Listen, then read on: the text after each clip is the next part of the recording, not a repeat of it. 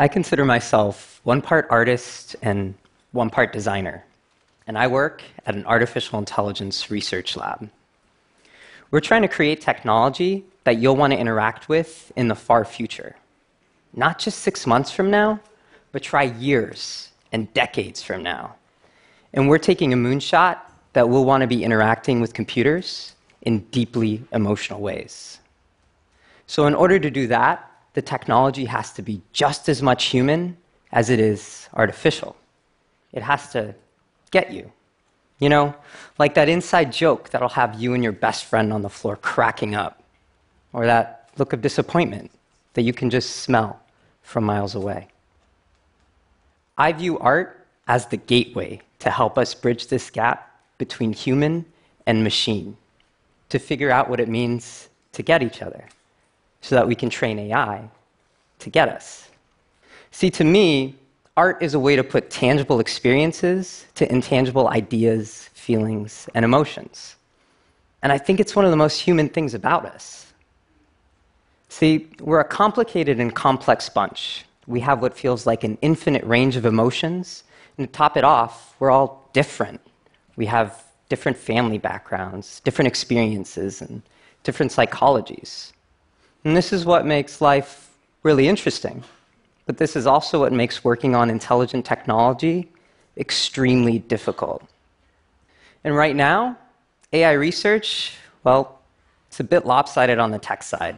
And that makes a lot of sense. See, for every qualitative thing about us, you know, those parts of us that are emotional, dynamic, and subjective, we have to convert it to a quantitative metric, something that can be represented with facts, figures, and computer code. The issue is, there are many qualitative things that we just can't put our finger on. So think about hearing your favorite song for the first time. What were you doing? How did you feel? Did you get goosebumps? Or did you get fired up? Hard to describe, right? See, parts of us feel so simple, but under the surface, there's really a ton of complexity.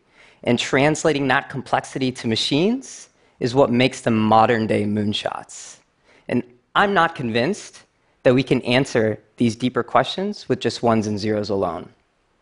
So, in the lab, I've been creating art as a way to help me design better experiences for bleeding edge technology.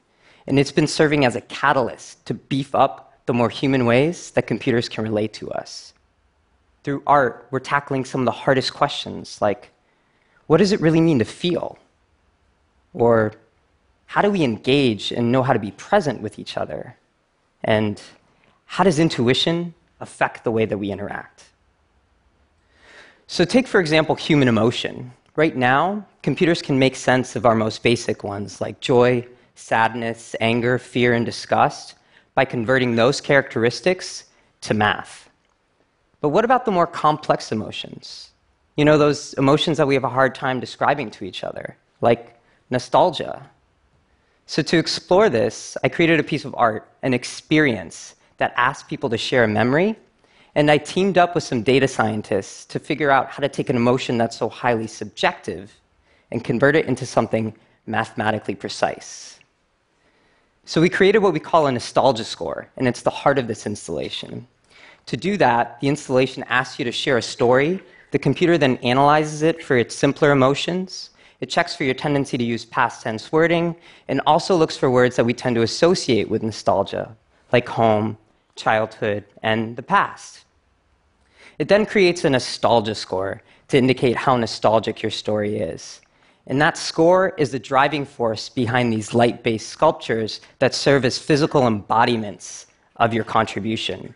And the higher the score, the rosier the hue, you know, like looking at the world through rose colored glasses.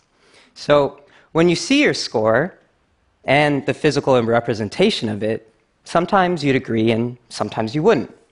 It's as if it really understood how that experience made you feel. But other times it gets tripped up and has you thinking it doesn't understand you at all. But the piece really serves to show that if we have a hard time explaining the emotions that we have to each other, how can we teach a computer to make sense of them? So even the more objective parts about being human are hard to describe, like conversation. Have you ever really tried to break down the steps? So think about sitting with your friend at a coffee shop and just having small talk. How do you know when to take a turn? How do you know when to shift topics? And how do you even know what topics to discuss? See, most of us don't really think about it because it's almost second nature. And when we get to know someone, we learn more about what makes them tick and then we learn what topics we can discuss. But when it comes to teaching AI systems how to interact with people, we have to teach them step by step what to do. And right now, it feels clunky. If you've ever tried to talk with Alexa, Siri, or Google Assistant, you can tell that it or they can still sound cold. And have you ever gotten annoyed when they didn't understand what you were saying and you had to rephrase what you wanted 20 times just to play a song? All right, well, to the credit of the, of the designers, realistic communication is really hard. And there's a whole branch of sociology called conversation analysis that tries to make blueprints for different types of conversation, types like customer service or counseling, teaching, and others. I've been collaborating with a conversation analyst at the lab to try to help our AI systems hold more human sounding conversations.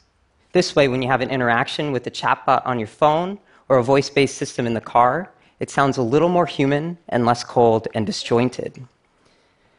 So I created a piece of art that tries to highlight the robotic, clunky interaction to help us understand as designers why it doesn't sound human yet and, well, what we can do about it. The piece is called Bot to Bot, and it puts one conversational system against another and then exposes it to the general public. And what ends up happening is that you get something that tries to mimic human conversation, but falls short. Sometimes it works, and sometimes it gets into these, well, loops of misunderstanding.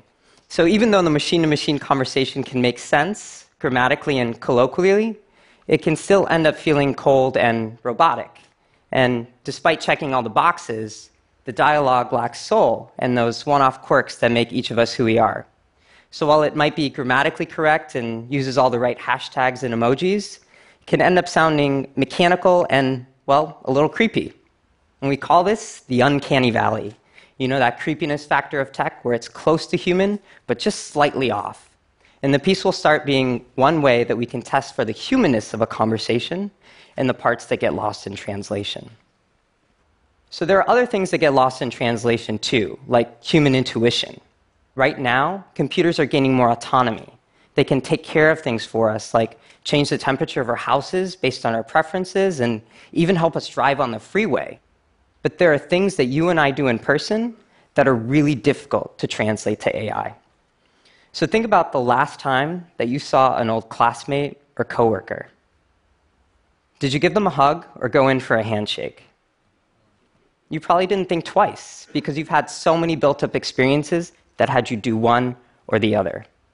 And as an artist, I feel that access to one's intuition, your unconscious knowing, is what helps us create amazing things big ideas from that abstract, nonlinear place in our consciousness that is the culmination of all of our experiences. And if we want computers to relate to us and help amplify our creative abilities, I feel that we'll need to start thinking about how to make computers be intuitive. So I wanted to explore how something like human intuition could be directly translated to artificial intelligence. And I created a piece that explores computer based intuition in a physical space. The piece is called Wayfinding, and it's set up as a symbolic compass that has four kinetic sculptures. Each one represents a direction north, east, south, and west. And there are sensors set up on the top of each sculpture that capture how far away you are from them. And the data that gets collected ends up changing the way the sculptures move and the direction of the compass. The thing is, the piece doesn't work like the automatic door sensor that just opens when you walk in front of it. See, your contribution is only a part of its collection of lived experiences. And all of those experiences affect the way that it moves. So when you walk in front of it, it starts to use all of the data that it's captured throughout its exhibition history or its intuition to mechanically respond to you based on what it's learned from others. And what ends up happening is that as participants, we start to learn the level of detail that we need in order to manage expectations from both humans and machines. we can almost see our intuition being played out on the computer, picturing all of that data being processed in our mind's eye. My hope is that this type of art will help us think differently about intuition and how to apply that to AI in the future. So, these are just a few examples of how I'm using art to feed into my work as a designer and researcher of artificial intelligence. And I see it as a crucial way to move innovation forward. Because right now, there are a lot of extremes when it comes to AI. Popular movies show it as this destructive force, while commercials are showing it as a savior to solve some of the world's most complex problems. But regardless of where you stand, it's hard to deny that we're living in a world that's becoming more and more digital by the second. Our lives revolve around our devices, smart appliances, and more. And I don't think this will let up anytime soon. So I'm trying to embed more humanness from the start. And I have a hunch that bringing art into an AI research process is a way to do just that. Thank you.